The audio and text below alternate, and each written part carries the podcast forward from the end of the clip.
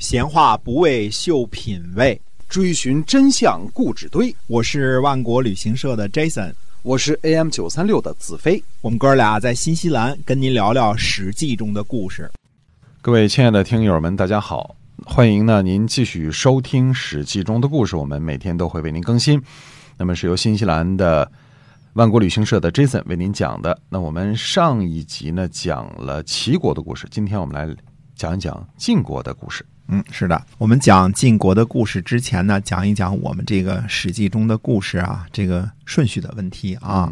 那么，嗯，我们说呢，《史记》中的故事呢，顾名思义，我们讲的是这段时间，就是从三皇五帝开始，一直讲到世纪纪年结束的这个汉武帝这个时期啊，讲这段时期的故事。但是呢，书中的这个故事呢，并不是仅仅的说的是《史记》。之中所记载的故事，因为《史记》呢，呃，相比较《春秋》和《国语》来说呢，并不是第一手的资料，嗯啊，相对于《春秋》《左氏传》和这个《国语》还有《战国策》来说呢，是二手的资料。我们讲历史的一个原则呢，就是必须得尽量的接近第一手资料，越古老的资料越正确性越高。嗯，啊，这个是要说一下，并且呢，呃，司马工作的这个《史记》呢，它是叫做传记体。他一个家族呢，就是从头记到尾啊，这么记下去。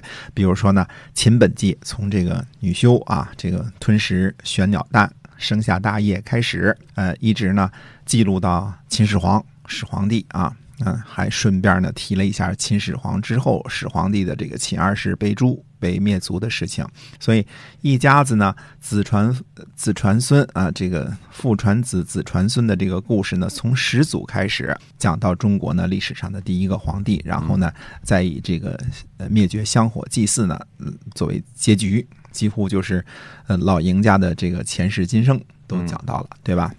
这样纵向的讲历史呢，对于这一家的故事来说呢，是很全面了。而且呢，《秦本纪》当中呢，从秦始皇那里割开啊，单列了一个始始皇帝的本纪，叫《始皇本纪》，对吧？呃，专门讲述呢秦始皇帝的故事。那么到了春秋时期呢，这样纵向的技术的这个传记体的这个方式呢，呃，受到了极大的挑战。啊，春秋之前的，呃，因为什么呢？嗯，大家。互相往来的不多，历史呢，这个横向的影响很少。呃，如果纵向的，大家都是一个单线这么讲的，这样没问题。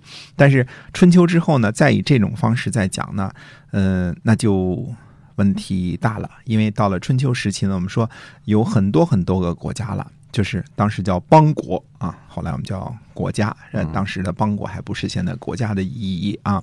那么一个家族的单线发展这种关系呢，变了。变成横向之间的关系呢，越来越错综的错综复杂了。嗯，比如说呢，晋献公、晋惠公、晋怀公、晋文公啊，乃至于晋襄公，都和秦国的秦穆公呢扯上了千丝万缕的联系啊。没有秦穆公，晋国这段历史就都不知道该怎么写，就是绝不可能写。对于现代的听众来说呢，很想在听晋国故事的时候呢，也知道秦国的影响到底是多么的深远。这样呢。呃，如果只是单线讲呢，按照传记体的方式讲呢，那就很吃力了，因为讲不清楚，对吧？所以呢，你看这个司马公在写这个史记当中，他不得不得经常提醒读者说，这个是怎么怎么回事在秦国是怎么怎么回事啊？这个就是呢，传记体呢，如果是写这种特别长久的这种故事呢，现在历史变了，到这个时候很 challenging，嗯，非常的这个呃有挑战性了。我们说时间。是历史记录的最大的逻辑，嗯啊，因为这个前后的影响呢，一定是以前发生的事影响后来的结果，肯定不是反过来。所以你时间这个顺序呢，搞不清楚哪个在先哪个在后呢，是如何影响这个时代的变化呢？那你这个中间的逻辑性就损失了。呃，所以这个世界上绝大多数的历史呢，都是写成编年体。嗯啊，都是写成编年体，呃，我们是现在所说的这个《春秋》《春秋左氏传》以及后来的很多书啊，都是按照编年体写的。嗯，那么我们这儿讲故事呢，是这个原则和顺序，就是大纲是根据年代的先后顺序讲的，否则大家听不明白了。对吧？哪个在先，哪个在后？但是有的时候呢，为了保证故事的连续性呢，就稍微的打破一点，就短时期内我们可能集中啊，这讲讲齐桓公啊，这个呃或者讲晋晋文公这段否则你这故事非常矮板的按照年月去讲呢，你就把故事的这个连续性就给失去了。所以，呃，那你故事听的就支离破碎了。呃，所以我们算勉强算作，呃，基本以编年体为这个为这个主线的一种传记体的一种混合吧，嗯。混搭吧，我们叫做啊，让大家听得听起来更完整一些啊。啊，对，让大家听的不累啊，听的这个又完整一些啊是。哎，所以我们现在回到晋国，嗯开始讲晋国的故事啊，花了很多的时间讲什么？讲曲沃篡晋这件事情，就是曲沃武功啊，继承他的这个呃祖父曲沃桓叔和这个父亲曲沃庄伯的这个叛逆的这个一致啊，终于经过祖孙三代六十七年的艰苦卓绝的努力和奋斗啊，在公元前六百七十八年，通过贿赂周喜王的方式，完成了篡权晋国的伟大事业啊，正式被封为晋军，晋国的国君，并且呢，奉王命建立一军。我们说周的一军的军制呢是一万两千五百人啊，小小诸侯国的军队建制。那么曲沃武公呢，正式当上诸侯的这个时候啊，距离他最初的继位呢，已经过去了三十七年了。上次我说呢，就是估计完成志向了，没什么念想了啊。继位一年多呢，曲沃武公呢就在公元前六百七十六年呢卒，事业也都完成了嘛，功成名就，这个身死了 是吧？就完成所有的任务了啊。哎，继位的呢就是呃儿子晋献公，晋献公大大的有名啊。公元前六百七十五年呢，也就是王子颓把周惠王赶出京城的那一年呢，就是晋献公的元年啊。前一年呢算作曲沃武公的这个年号啊，后一年才是这个新的国君的年号。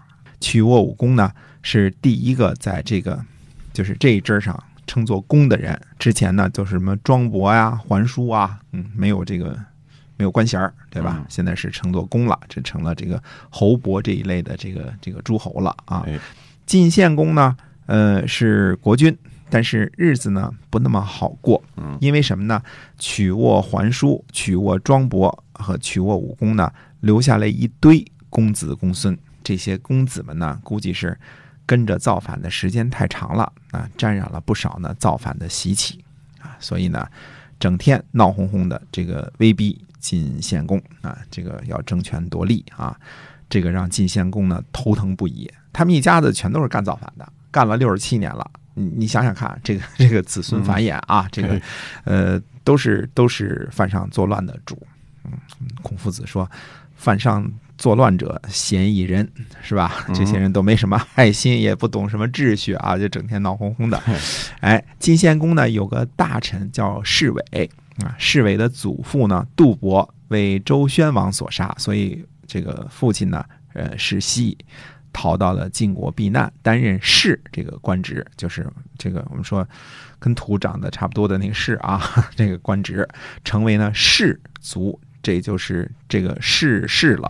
啊，这个家族的姓儿呢，姓齐啊，就是一个耳刀的这个齐啊，齐姓的齐。侍卫的孙子呢，就是晋国光弼五君的名臣，叫世会啊。那么世会呢，呃，由于被封在范，所以被公认为范家的鼻祖啊。世会留在秦国的一支呢，姓刘，所以说起来呢，杜姓儿、氏氏还有陕西的刘姓呢，都是齐姓，都是皇帝的后裔，或者说呢，也都是姬姓啊大姓都是姬姓啊。侍卫呢，就向晋献公呢就献计说呢，他说只要把群公子当中的父子除去了。我们就可能想出办法来对付群公子了。晋献公说了，说你去试试吧。嗯，于是呢，侍卫呢就做起了无间道啊，混迹在群公子之间呢，为他们出谋划策。侍卫呢就对群公子呢说了很多父子的坏话。啊，这位父子呢，应该是群公子当中足智多谋的人啊，呃，但是呢，呃，应该是有一些这个和人相处的问题，用今天的话说呢，可能是情商的问题啊。结果呢，父子呢就被赶出了群公子这个圈儿啊。这事儿呢发生在公元前六百七十一年。过了一年呢，侍卫呢又为群公子呢谋划，杀了这个公子当中的尤氏的两个儿子。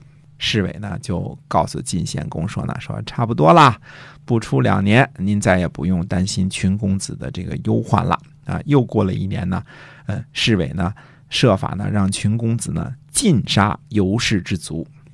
那么侍卫呢还在距离首都不远的地方呢为群公子呢建筑了新城，让群公子呢都搬了过去啊，免费的新房子啊，这个这个，嗯、谁都愿意住啊。